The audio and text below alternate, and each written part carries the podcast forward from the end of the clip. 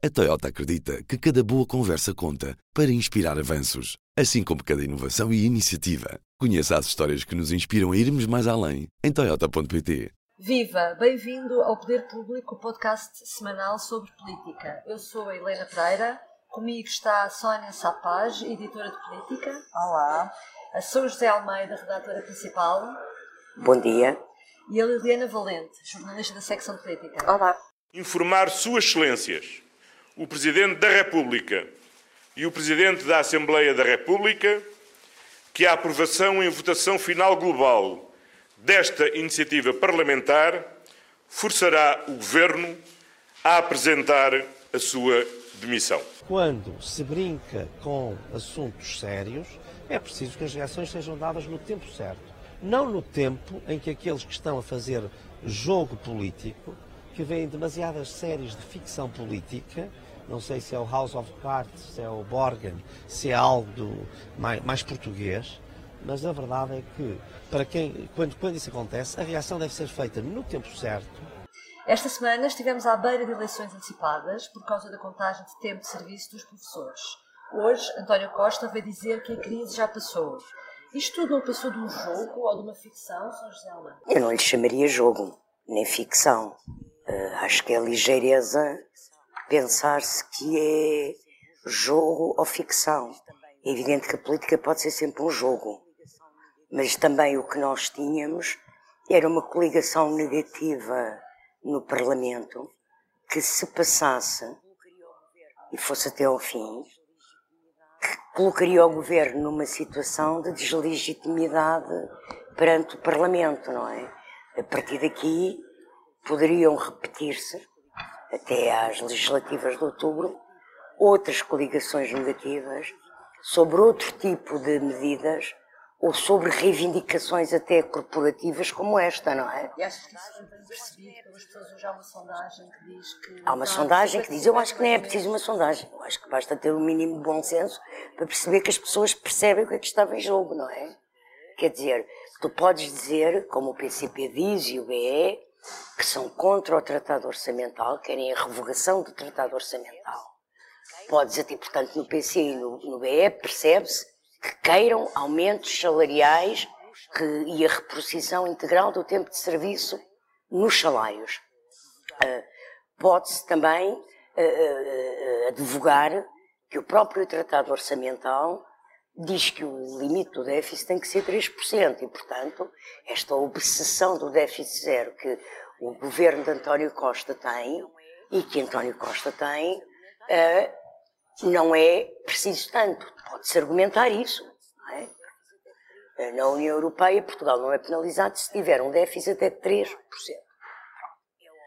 Um, agora, é óbvio que isto, para qualquer pessoa, acho eu, qualquer pessoa, por menos informação política que tenha, percebe que isto ia onerar as contas públicas e aquilo que tem sido os objetivos do governo eh, de trazer, conseguir provar na União Europeia que Portugal consegue equilíbrio das suas contas orçamentais pela primeira vez em 45 anos de, de democracia, já para não falar os outros, outros anos todos de desequilíbrio orçamental durante o Estado Novo, não é?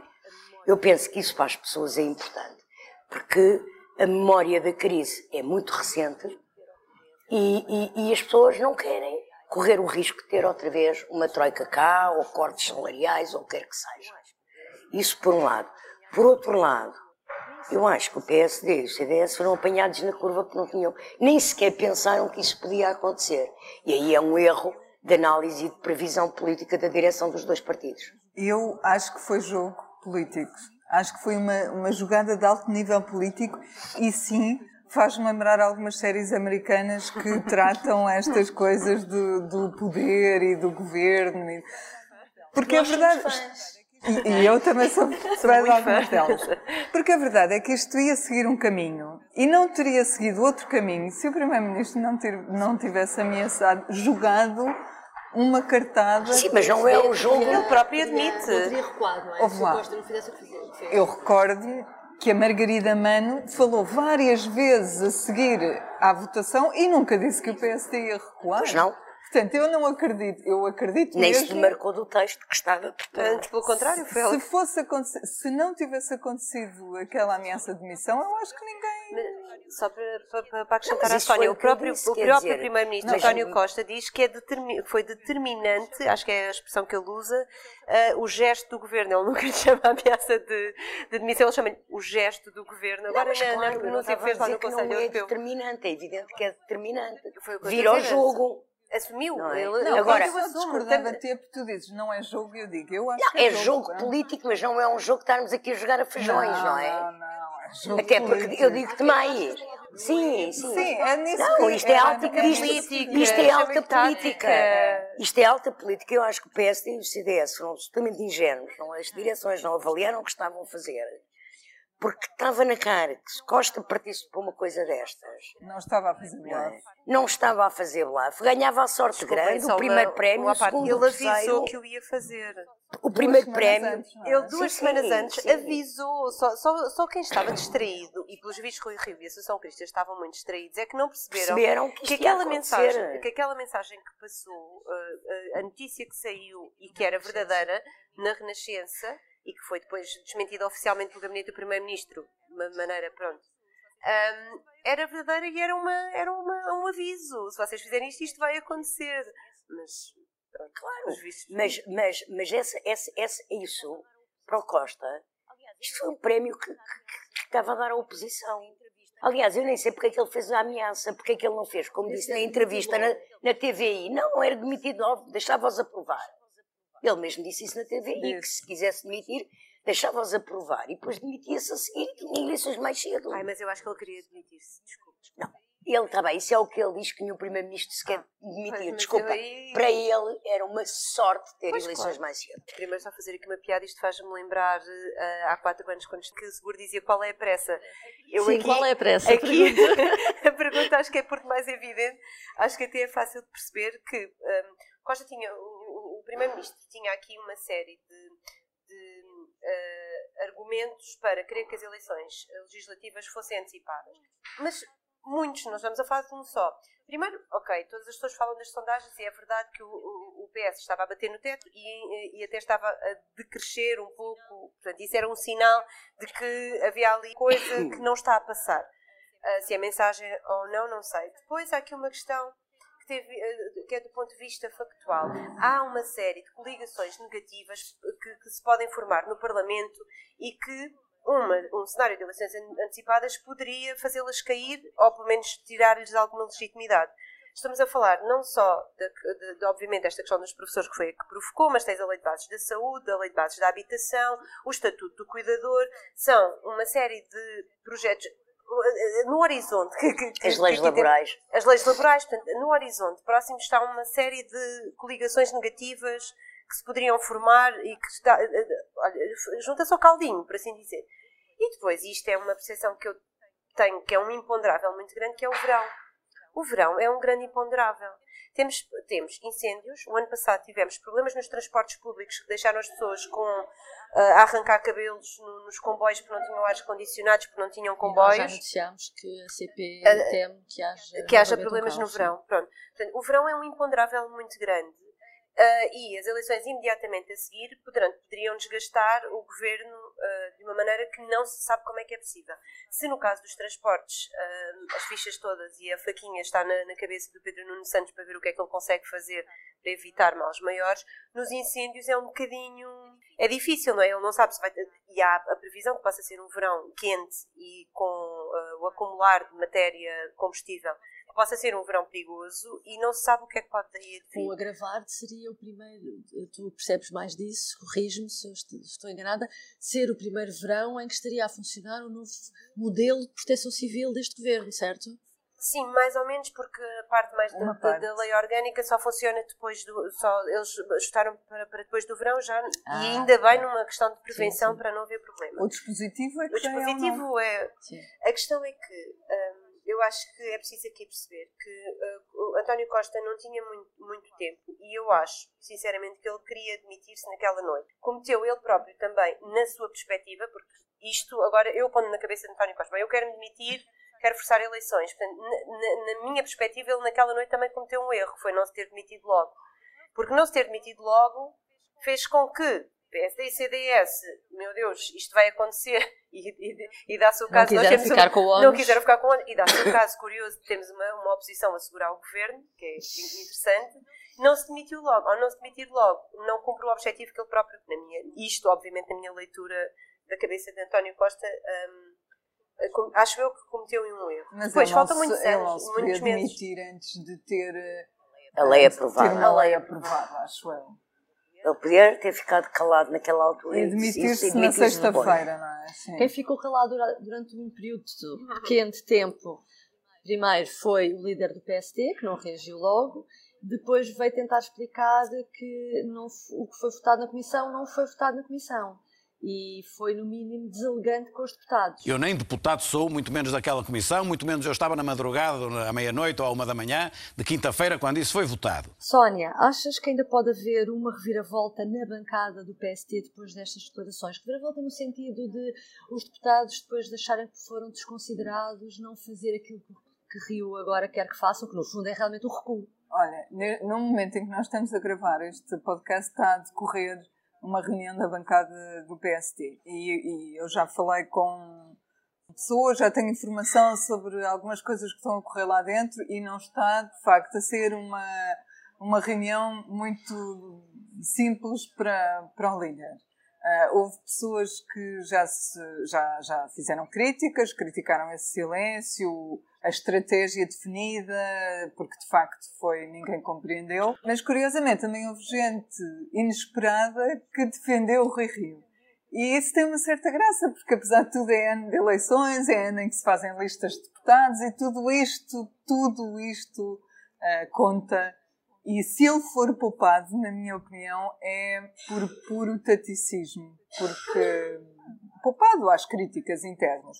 E olha que nesse sábado em que ele passou o dia calado, mas eu acho que isto pode ter custos para ele e já, já, já começará a ter custos eh, para ele, tem-lhe valido críticas, porque de facto ele, ele, ele próprio enredou-se numa teoria de que não estava a recuar e de que ele chegou a dizer que hum, eu nem deputado sou, não é? numa entrevista agora ele diz, eu nem deputado sou, portanto não posso recuar.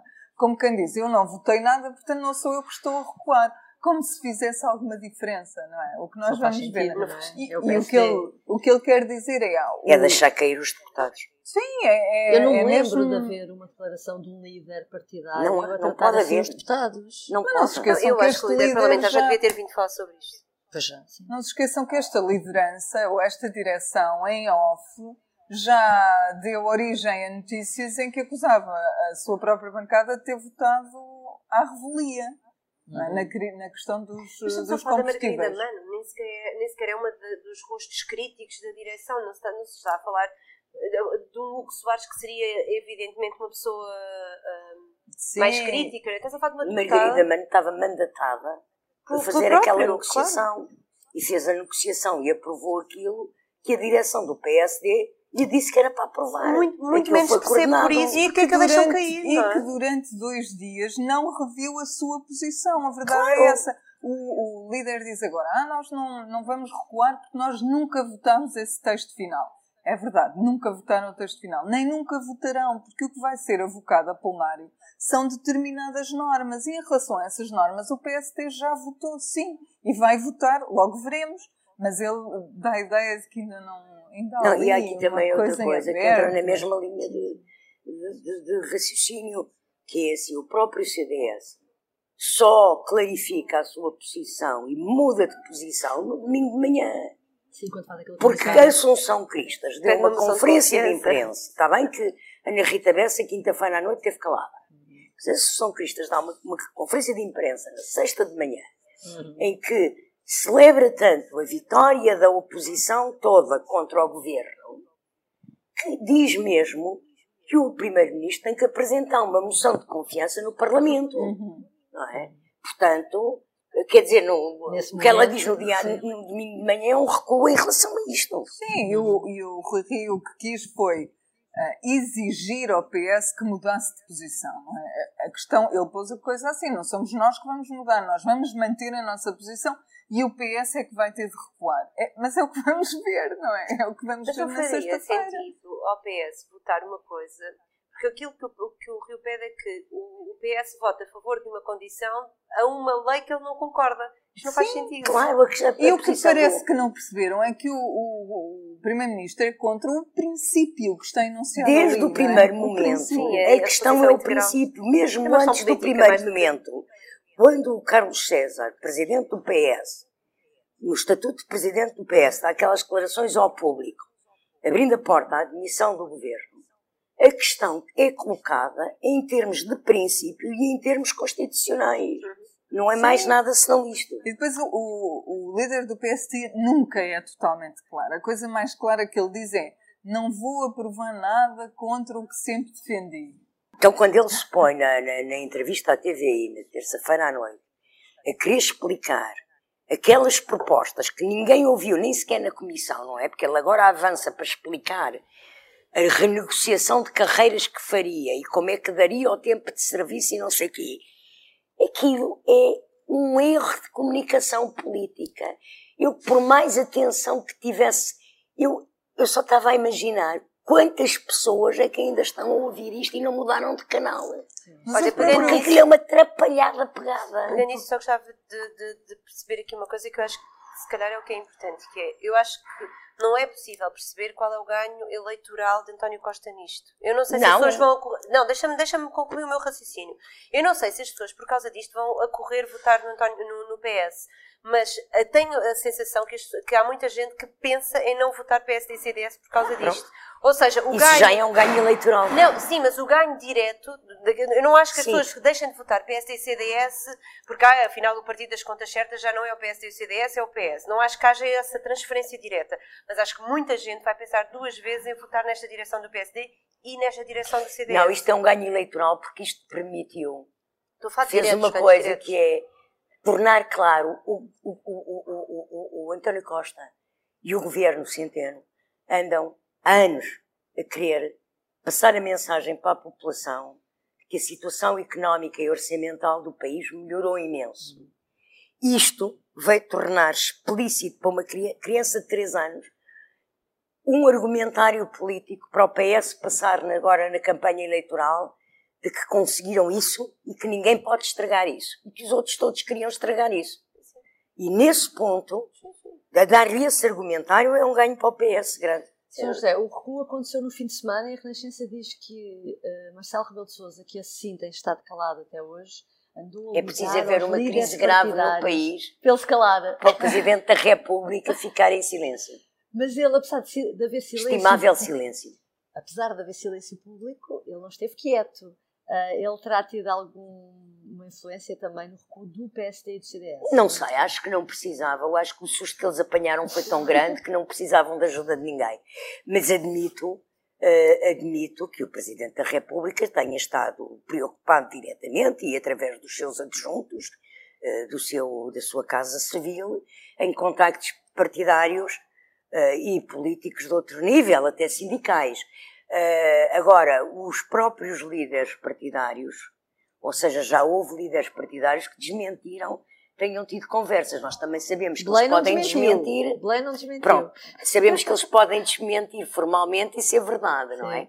Mas creio que não era preciso o Presidente da República interferir pelos. Mas o que é que acham deste silêncio? Eu acho que o do facto de Marcelo? terem demorado tanto tempo a reagir provavelmente significa que o Marcelo não falou assim tanto com eles. Se não tinham reagido Teria mais depressa. mais Não rápido. eu é interpretar o estranho silêncio. também. interpretar o silêncio Ninguém estava à espera. Não, eu acho que o silêncio é revelador, mais do que isso não sei, porque realmente interpretar um não silêncio ficou- revelador de que que desta fico- vez doeu-lhe, porque Ah, uhum. repara, António Costa pô-lo pô-lo um bocadinho de fora da questão, porque se calhar até, até lhe deu uma benesse, porque disse que a, a solução da crise não passava, não chegava sequer ao Presidente da República, era a votação final global, ou seja, não passava a bola sempre. quente. Chegaria sempre, quem marca eleições é o Presidente, e o Não, não é Presidente isso. podia não a- dar as a eleições questão em da junho. Crise, a questão da crise inicial, ou seja, da Ah, admissão. Ele não, ele não fazia depender isso de uma Do ação do, Presidente. sim, sim. Sim. De uma ação do Presidente. Portanto, depois tens aqui uma relação entre dois, dois órgãos de soberania, Parlamento e, e Governo. E ele foi, Mas é- numa primeira fase, metido de, de parte. Mas eu percebo isso, porque ele não queria. Ele, para prejudicar eleitoralmente, não era prejudicar o presidente, era prejudicar a oposição. A Quem oposição ficaria ou o com o. ONU era a oposição, não era o presidente. E por isso ele nunca deixou a bola chegar eh, ao presidente. Percebo. Agora, tu, tu tens alguma teoria sobre este silêncio? Tu. Como é que. Ah, é assim, há um problema. Por um lado, ah, tenho uma dúvida que é o Costa, ao deixar de fora ah, Marcelo, num certo sentido, Ajuda-o. facilitava. Sim, porque não teve que ser ele a solucionar a crise. Agora, eu calculo que o Presidente também não tenha ficado muito agradado por ah, Costa ter fechado o jogo, apesar de haver sinais e dizes bem. Costa aquela- não fechou o jogo. Costa, antes de anunciar, Costa, antes da comunicação ao país, foi a Belém e disse em Belém Uhum. que ia eh, apresentar a demissão se isto fosse aprovado. Disse em Belém o que ia dizer na comunicação ao país.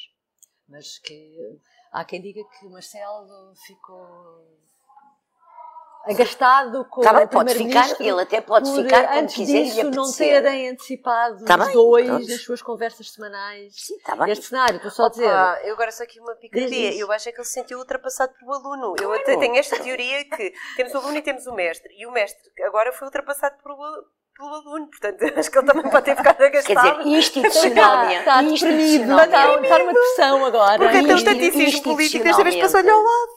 Institucionalmente, António Costa cumpriu o que tinha que cumprir. Foi a Belém comunicar o que é que ia dizer ao país a seguir. Não tinha que o avisar com mês de antecedência. A votação foi quinta-feira à noite. Bom, eu espero, como todos os portugueses, ouvir uma Ele palavra do presidente, porque tenho curiosidade. Pode ser que seja já hoje à noite, até quem tenho sabe. curiosidade. Não, depois das votações. Acredito que seja Então. depois das votações. Agora, a Catarina Martins, deixa-me só mudar aqui um bocadinho, ainda, mas ainda na crise. Entretanto, eh, teve umas declarações muito interessantes em que aconselhou toda a gente a pôr gelo nos pulsos, principalmente ao lidar com António Costa. Lá está, deve ser também, eh, eh, tal como Marcelo, eh, surpreendida com tudo isto. Há uma coisa que eu aprendi ao longo destes quase quatro anos: gelo nos pulsos, e o que nós fazemos é em nome de melhorar a vida das pessoas. E é isso que nós continuamos a fazer. Uma geringonça numa segunda legislatura, achas que isto quer dizer que uma geringonça numa segunda legislatura será cada vez mais uma miragem, Sónia? Olha, eu primeiro tenho de confessar a minha ignorância. Não conheço a expressão gelo nos pulsos. Eu consigo, eu consigo Acalmar. chegar lá, não é? Consigo É. perceber o que é que quer dizer. A. Pronto. Mas é como Mas um não Jerónimo. percebo- A gente muitas vezes eu não, não conheço Não as expressões que o Jerónimo. O Jerónimo também tem muitas Não és alentejana. Mas explica lá como é. Gelo nos é pulsos é para baixar a tensão. É tipo. mas gelo nos pulsos, baixa atenção. Sim, porque quando tu estás. Não, não baixa, mas o- os ditados populares acham que Pronto, baixa. eu, eu chegava, era, era isso que eu, claro que era isso que eu imaginava, Eu mas não conheço a expressão. Como não conhecia aquela expressão do a Fernando Negrão do coração com pelos. Também não Ai conhecia. não, Essa eu também nunca ouvi não falar. falar. Não creio. que- Eu, eu, eu só acho que a geringonça não de repetir por uma questão muito prática. Acho que o PS, para a geringonça se repetir, o PS tem de perder as eleições e formar uma maioria com a esquerda. E eu acho que neste momento o cenário não é esse. Não é o cenário de 2015 do PS perder as eleições. Ah, mas não, acho que o espírito da geringonça nunca incluiu ah, acordos em questões como os professores. Eram, eh, eh, está lá, está lá escrito o que é que a geringonça incluía e não havia lá nada sobre os professores. Portanto, eles até este momento ah, continuam a cumprir o que, o que definiram. Portanto, eu acredito que pode haver outra, outra. O ser. Duarte Ao contrário do que o César Estado, diz sim, e a Ana secretário de Estado Catarina. Assuntos Parlamentares hoje em entrevista ao público refere que Eu E a, acho que é muito e a simples. ministra Eu da. acho que é muito simples. A, Mariana Vieira de Sousa também disse o mesmo. Sim. Ah, ah, eu acho que é muito simples a questão. Depois das eleições, consoante os resultados, António Costa tentará negociar um acordo com quem ele lhe parecer mais interessante, durável e estável, ou com ninguém. E governar como Guterres governou. Ah, ah, ah, eu, eu não dou como liquidada que não se possa repetir a mesma solução. Acho muito difícil, mas não por esta crise, já achava antes, que o PC ou o BE integrem o governo. Até porque os Ah, próprios, acho, sim. apesar do que o BE diz, os próprios não, não estarão em condições de integrar o governo. Hum, E, e como acho que é perfeitamente até admissível, não é de excluir, apesar disto tudo, que o Costa venha a fazer um acordo consoante os resultados eleitorais e a correlação de forças no Parlamento com o PSD. Eu acho que esse jogo das alianças pós-eleitorais está completamente em aberto neste momento. Mas aqui, Depende exclusivamente dos resultados. Eu tenho aqui uma dúvida, que é, e ainda hoje o Duarte Cordeiro também fala nisso, está a crescer no PS, tal como tu já noticiaste, a vontade do PS ou da, da direção do PS vir a apoiar uma recandidatura de Marcelo. O PS a apoiar uma recandidatura de alguém do PSD e fazer um acordo com o PSD para o não governo. Precisa não é de fazer demais, um acordo de governo, não, é, um bloco. Eu não estou a falar de um bloco ah, central. Okay, sim. Eu estou a falar, por exemplo, de fazer o que o Guterres fez. Sim, que aprovava uh, orçamentos com o PSD, okay. uh, aprovava, aprovava leis da segurança social com o PC. Uhum. Mas isso quer dizer que não vai durar muito o próximo legislatura. Não, então. porquê? O, o Guterres governou assim seis anos. Uma inteira, mas depois a segunda já não conseguiu. Mas sabes que o governo, se o próximo governo tiver que durar pouco, durará pouco, uh, ou durará, se tiver que durar, por exemplo, até depois da presidência portuguesa, ou seja, 2020, 2021, durará pouco por razões orçamentais e económicas do país e não porque as alianças parlamentares são mais assim ou mais assada. Então, por isso, Costa tinha caído. Uhum. No meio desta crise toda, entretanto, a esquerda mesmo assim conseguiu adiar uma coisa polémica que é a questão das PPP sobre os PPP a, a votação da lei de bases da saúde, Exatamente. toda ela, Se é um bom artigos, sinal ou um mau sinal? Eu acho que é um bom sinal e acho que é um sinal interessante porque mostra como nós noticiámos a semana passada, de facto, e hoje no público do Bar do Cordeiro diz isso, continuam negociações informais com o PCP e com o BE. É evidente. Ele, diz, ele fala no PCP, por acaso. Não, mas continuam também com o BE. Pois. Ele diz que são privilegiadas com o PCP, com o PCP. Mas, mas com o BE também continuam. E não é por acaso que é o PCP que pede adiamento do artigo 18.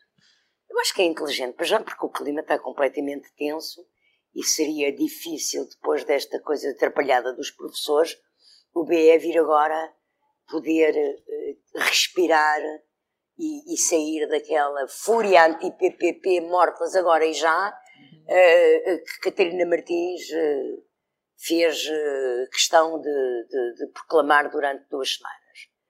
E, portanto, passam as eleições, agradam ao Presidente da República, que também disse que isto não devia ser discutido em timing eleitoral.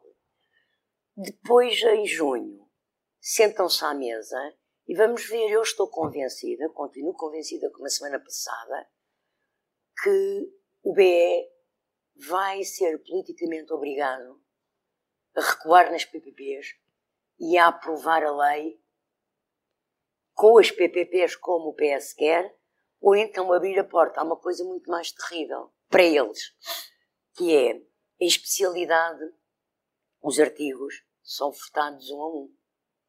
Pois é, votado, aprovado um texto final. Mas agora ter um momento de rio, São José. Se o BE, estou a ter um momento, um momento de rio.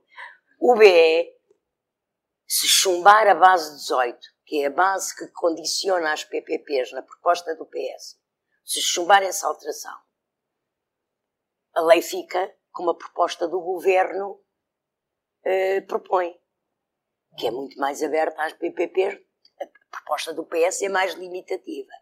Portanto, eu penso que o negócio para o BE, mesmo assim, é mais inteligente dentro do que são as convicções deles virem a, a deixar passar a proposta do PS de PPPs. A Catarina, e, portanto, diz que está a pôr, aprender a pôr gelo, gelo nos pulsos, também eu acho que ela, para eu acho que ela nas três próximas Fala três semanas, um mês, vai pôr bastante gelo nos pulsos e nas testas e testa é em todo o lado, uh, porque eu acho que para as legislativas, olha, é mais um argumento de campanha para o PS uh, eh, à esquerda, uhum. não é? Uhum a lei das, uma nova lei de bases da saúde chumbar e continuarmos com a lei Leonor Beleza de Cavaco Silva. Pois. Isso não agrada à esquerda. E o PCP percebeu isso, por isso é que o PCP está a fazer tudo, tudo por tudo, não é? por tudo para que seja aprovada a lei do governo, não é? Uhum.